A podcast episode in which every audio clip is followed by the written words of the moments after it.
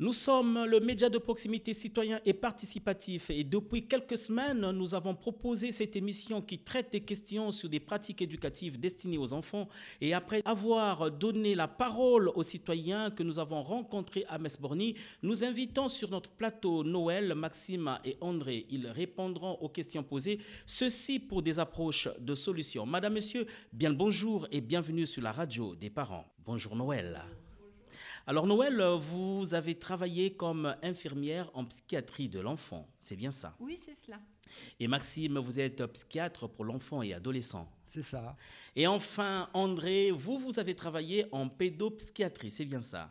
C'est ça, en psychiatrie Ok. de l'enfant Ok. et de l'adolescent. Et d'adolescents. Merci une fois de plus euh, d'avoir accepté euh, l'invitation de Borny Buzz euh, et ça se passe sur la radio des parents. Et vous êtes tous membres de l'association La Puce à l'oreille. Je rappelle que La Puce à l'oreille est une association des personnes qui travaillent ou ont travaillé avec des enfants et leurs parents.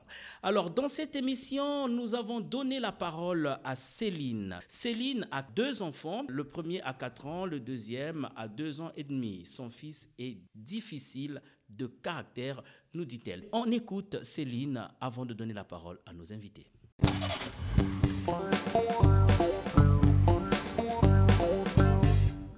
Euh, J'ai deux enfants, un garçon et une fille, en bas âge, de 4 ans et 2 ans et demi. Bah, comme ils sont rapprochés, en fait, euh, je sais sais pas franchement euh, comment faire. Euh, ben, mon fils, en fait, le grand, il est un peu euh, difficile de caractère.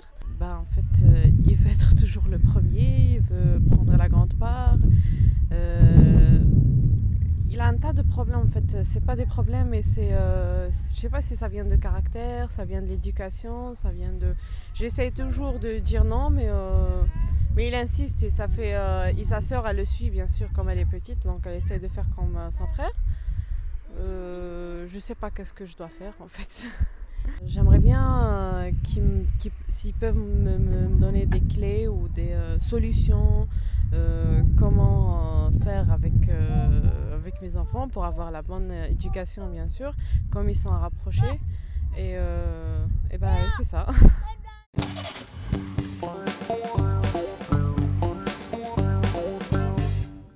Retour euh, sur le plateau de la radio des parents. Alors, euh, on commence avec André. André, vous avez écouté ce qu'a dit euh, Céline. Céline a des gros problèmes, on va le dire comme ça. Alors tout d'abord, je voudrais remercier les parents pour les questions qu'ils nous posent, qui ne sont pas toujours des questions très simples, mais qui nous enrichissent. Parce que si les parents ont besoin parfois de s'adresser à des professionnels, nous, on a aussi besoin d'eux. Euh, alors, pour en revenir, et puis euh, merci aussi à Radio Bornibus qui, qui nous permet de faire connaître notre association, La Puce à l'oreille. Alors, euh, cette maman, elle nous parle de ce qui se passe entre ses deux enfants. Un aîné, le garçon, qui a 4 ans, et de sa petite sœur, âgée, elle, de 2 ans et demi. Donc, elle nous parle surtout du plus grand qui, dit-elle, veut toujours être le premier, qui a des problèmes un peu de caractère. Mais avant euh, d'aborder ce point précis, il nous faut parler des relations, des jeux, des disputes, de ce qui se passe entre des enfants dans une famille, c'est-à-dire de la rivalité entre frères et sœurs. Alors, une certaine rivalité est normale et inévitable. Les enfants se découvrent entre eux et se découvrent eux-mêmes à travers cette rivalité.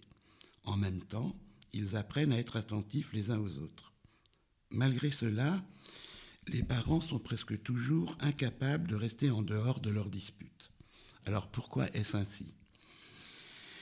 Il faut commencer par dire que c'est pas facile d'élever un enfant, voire plusieurs enfants. Et lorsque les enfants se disputent, une culpabilité inconsciente pousse toujours les parents à vouloir protéger l'un ou l'autre, à intervenir. Donc, à cette rivalité s'ajoute l'implication, l'intervention des parents. Mais il en va ainsi pour tous les parents. Alors, premier point, euh, il faut donc que les parents acceptent cette rivalité. Euh, quand une maman est enceinte, quand elle attend pour la deuxième fois un enfant, elle se demande parfois avec inquiétude comment va réagir son premier enfant. C'est un peu comme si elle allait introduire un intrus dans son histoire d'amour qui s'est créée avec ce dernier. Puis vient la naissance de ce deuxième enfant. L'aîné peut diriger sa colère contre ses parents. Il peut se sentir comme un peu abandonné. Puis lorsque ce bébé pourra se déplacer et se servir de ses jouets, il pourra très mal le vivre, être agressif envers ce bébé. Afin d'impliquer l'un des parents dans sa rivalité, et d'une façon ou d'une autre, il y parviendra. Hein, les parents, forcément, vont intervenir à un moment ou à un autre.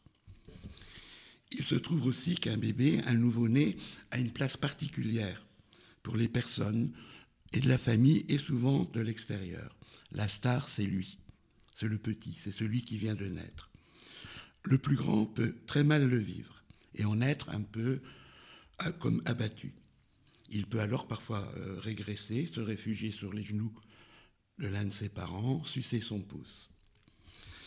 Alors tous les parents vont devoir gérer ces situations afin que leurs enfants puissent un jour arriver à jouer, à partager, et que leur relation se passe le mieux possible en apprenant le partage et le vivre ensemble dans une famille.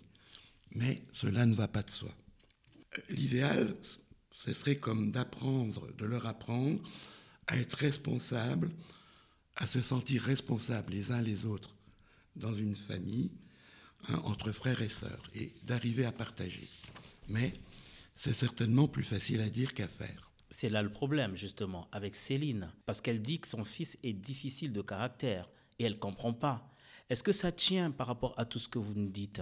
Alors, ça peut tenir en partie à cela, mais il se peut, puisque là, maintenant, euh, l'aîné a 4 ans, donc il y a eu déjà du temps de passer, hein, il y a tout un vécu, et sa petite sœur a 2 ans et demi. Donc d'autres éléments vont encore se rajouter à ces éléments premiers, si on veut essayer de comprendre. Si je comprends bien, cet enfant qui a 4 ans, qui est difficile de caractère, euh, s'il n'avait pas une, euh, une sœur cadette, il ne se comporterait pas comme ça. Il serait forcément différent. Maintenant, euh, on peut, oui, on, peut penser que les choses seraient différentes pour lui.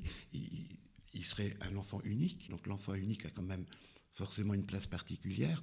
Ah, il n'a pas à partager des jeux où il a ses deux parents pour lui, ou... donc ça serait forcément différent. Et si, et seulement si cet enfant était âgé de 10 ans, de 11 ans, est-ce que ça serait pareil? Ah ben, il, se serait construit à partir de, cette réalité, hein, euh, d'être l'enfant, d'être un enfant euh, unique. Alors après, est-ce que ça veut dire, bon, cet enfant aurait aussi des petits copains, des amis, donc, euh, quelle place il aurait dans la famille C'est très difficile de le, dire. C'est très difficile de le dire. Alors, vous dites dans vos phrases, il faut que les parents acceptent cette rivalité. Qu'est-ce que vous voulez dire par là? Comment est-ce que Céline peut comprendre cette phrase? Alors, euh, pourquoi quand des choses, comme je l'ai dit un petit peu, se passent pas trop bien entre des enfants, quand ils se chamaillent, qu'est-ce qui fait qu'en tant que parent, on va intervenir? Ce que l'on peut comprendre. Euh, surtout si les disputes vont très loin. Forcément, en tant que parent, à un moment donné, on va essayer de faire en sorte que cette dispute, que ces disputes s'arrêtent. Alors pourquoi? Parce qu'on est là pour protéger aussi euh, les uns et les autres, et puis peut-être pour, comment dire, faire en sorte que les choses se passent mieux entre les enfants. Forcément. Hein, les parents interviennent pour qu'il y ait, je sais pas, une ambiance plus agréable et que chacun puisse bien grandir. Mais voilà, ce n'est pas toujours aussi simple que cela. Donc je vais comme ça proposer quelques pistes de réflexion. Euh, par exemple, on peut demander à l'aîné de faire certaines choses, bien sûr, appropriées à son âge. À 4 ans, un enfant peut pousser le landau, la poussette, pourquoi pas donner à manger au plus petit. On peut lui confier des responsabilités. Hein, c'est le plus grand. Et lui confier des responsabilités tous les jours? Au niveau du quotidien, oui, qui est des, habitudes qui s'installent aussi dans la famille, mais pas forcément non tout le temps. Il a aussi besoin de moments pour lui. Il n'est pas obligé de s'occuper non plus de sa petite sœur en permanence. Et donc, vous dites, si et seulement si cet enfant s'occupe un tout petit peu ou par moment de sa petite sœur, ce caractère difficile va s'effacer. On peut penser que finalement, plus les parents vont se sentir à l'aise aussi avec leur enfant, arriver peut-être à lui en parler un peu de ce qui se passe aussi avec sa petite sœur. S'il a une place de premier, donc il va se sentir, comment dire, euh, important, et il aura peut-être plus besoin de batailler comme ça avec sa petite sœur pour prouver qu'il est le plus grand ou dire autre chose. Euh, je voudrais ajouter que Tout dépend maintenant si une maman est toute seule toute la journée avec ses enfants ou si cette maman travaille par, ailleurs ou les parents. Parce que des fois, les parents sont absents toute la journée. Il est évident que quand ils rentrent, le soir, en fin de journée, ils vont pas forcément être bien accueillis par leurs enfants, hein, qui peuvent avoir de la colère contre ces mauvais parents, entre guillemets, qui les ont laissés tout seuls toute la journée. Donc là, au retour des parents, ce qui est bien, c'est que chaque parent puisse consacrer un petit temps hein, avant de réembrayer quelque chose sur le quotidien. Ben oui, bah raconte-moi ce que toi tu as fait aujourd'hui, comment ça s'est passé, plutôt que d'avoir des demandes peut-être trop directes. Bah, parce qu'il y a toute l'organisation du quotidien, le repas, les bains. Et comment ça se passe les week-ends pour ces parents, par exemple, qui n'ont pas bougé, qui sont restés à la maison avec les deux enfants, mais toujours euh, aux côtés de l'enfant de 4 ans qui est très difficile de caractère? Alors, euh, qu'est-ce qu'ils doivent lui dire euh, pour que ça change? L'occasion du week-end, c'est peut-être qu'un parent ou l'autre puisse passer un moment particulier avec un des enfants, justement pour euh, comment dire, lui dire, bah oui, tu vois, toute la semaine je travaille, je ne peux pas non plus être forcément euh, tout le temps avec toi, mais là, on a un peu de temps, donc je vais passer un, peu, un moment un peu plus important avec toi. Redonner un peu une importance à chaque enfant, pour que chacun ne se sente pas oublié. C'est dans l'organisation d'une famille. Maintenant, encore des généralités, mais très importantes. Les enfants ont sont forcément différents. Chaque enfant a un caractère qui lui appartient et puis il est fille ou il est garçon. Il y a des âges différents, des caractères différents. Et c'est pas facile pour les parents de tenir compte de tout cela. Est-ce qu'il y a quelque chose qui influence un enfant dans sa vie pour qu'il ait ce genre de caractère? D'une façon générale, l'enfant, euh, je crois que ce qui va être important pour un enfant, c'est comment les parents aussi arrivent à gérer un peu tous ces petits conflits, ces disputes, euh, la place qu'ils vont accorder à chacun. C'est difficile d'en dire plus. La place que les parents doivent accorder à chacun. Alors, on passe la, parole à Maxime. Maxime, euh, euh, quels sont les éléments de réponse que vous donnez afin que Céline ait les clés de façon à faire face à cette situation? Ben, Pour répondre à ce qui s'était dit tout à l'heure sur le, week-end, euh, mais ça peut être aussi en semaine, peut-être euh, permettre à l'aîné euh, d'avoir des relations avec d'autres enfants. C'est-à-dire qu'il ne passe pas tout son quotidien et toute sa semaine en, face à face avec sa sœur, mais qu'il ait aussi d'autres relations où il pourra aussi avoir des choses qui le gratifient lui et que lui seul et pas la sœur. Vous voyez? Donc il, va être conforté euh, dans sa place de, garçon aussi, parce que ça c'est aussi la question, c'est que lui il est garçon, et la deuxième est une fille. Et si c'était l'inverse? Ben, c'est pas que si c'était l'inverse, la situation est comme ça. Et donc, ça veut dire. Quand, je dis si c'était l'inverse, il, y a euh, peut-être des parents qui ont des enfants, deux enfants aussi, des sexes différents, hein, des sexes différents, où euh, l'aîné c'est la fille et euh, le garçon c'est le petit. Est-ce que la fille va se comporter de la même manière que le garçon, comme le fils de Céline? Peut-être pas, parce que là, le, cet aîné, on dit qu'il veut toujours être le premier. Alors, euh, et d'autre part, euh, il, a euh, un besoin d'avoir plus, comme, le dit la maman. Il, faut donc qu'il soit sécurisé dans le fait que de toute façon, il est l'aîné, il restera toujours l'aîné. Lui, il sera toujours l'aîné et sa sœur la seconde. Hein, déjà, déjà, ça va le rassurer. Et puis d'autre part, il faut valoriser certainement aussi de par l'intérêt euh, euh, qu'ont eu les parents pour la petite sœur pendant très longtemps, lui montrer aussi qu'ils sont fiers d'avoir un garçon, d'une certaine façon. Il faut qu'il soit rassuré dans le fait d'être un garçon, moi je pense. Hein. Et puis aussi, alors une chose qu'une maman peut dire par rapport à ses deux enfants, mais moi mon cœur, il est suffisamment gros pour aimer deux enfants à la fois. Il n'y a pas de, la place que pour un enfant. Il y a la place dans mon cœur pour deux enfants au moins, par rapport au, bébé qui vient de naître. Déjà, il faut que pendant la grossesse, on parle à l'enfant du petit frère ou de la petite sœur qui, va naître. Et puis d'autre part, après la naissance, il faut que la maman explique qu'un bébé, c'est totalement dépendant, c'est capable de rien tout seul, et que la maman est obligée de s'occuper de lui euh, pour qu'il puisse euh, grandir un, minimum. Mais que pour elle, par moment, eh ben, elle préférait pouvoir jouer avec l'aîné. discuter avec lui, faire des, oui, faire des jeux, plutôt que de devoir encore le laver, encore le changer, encore lui donner le biberon.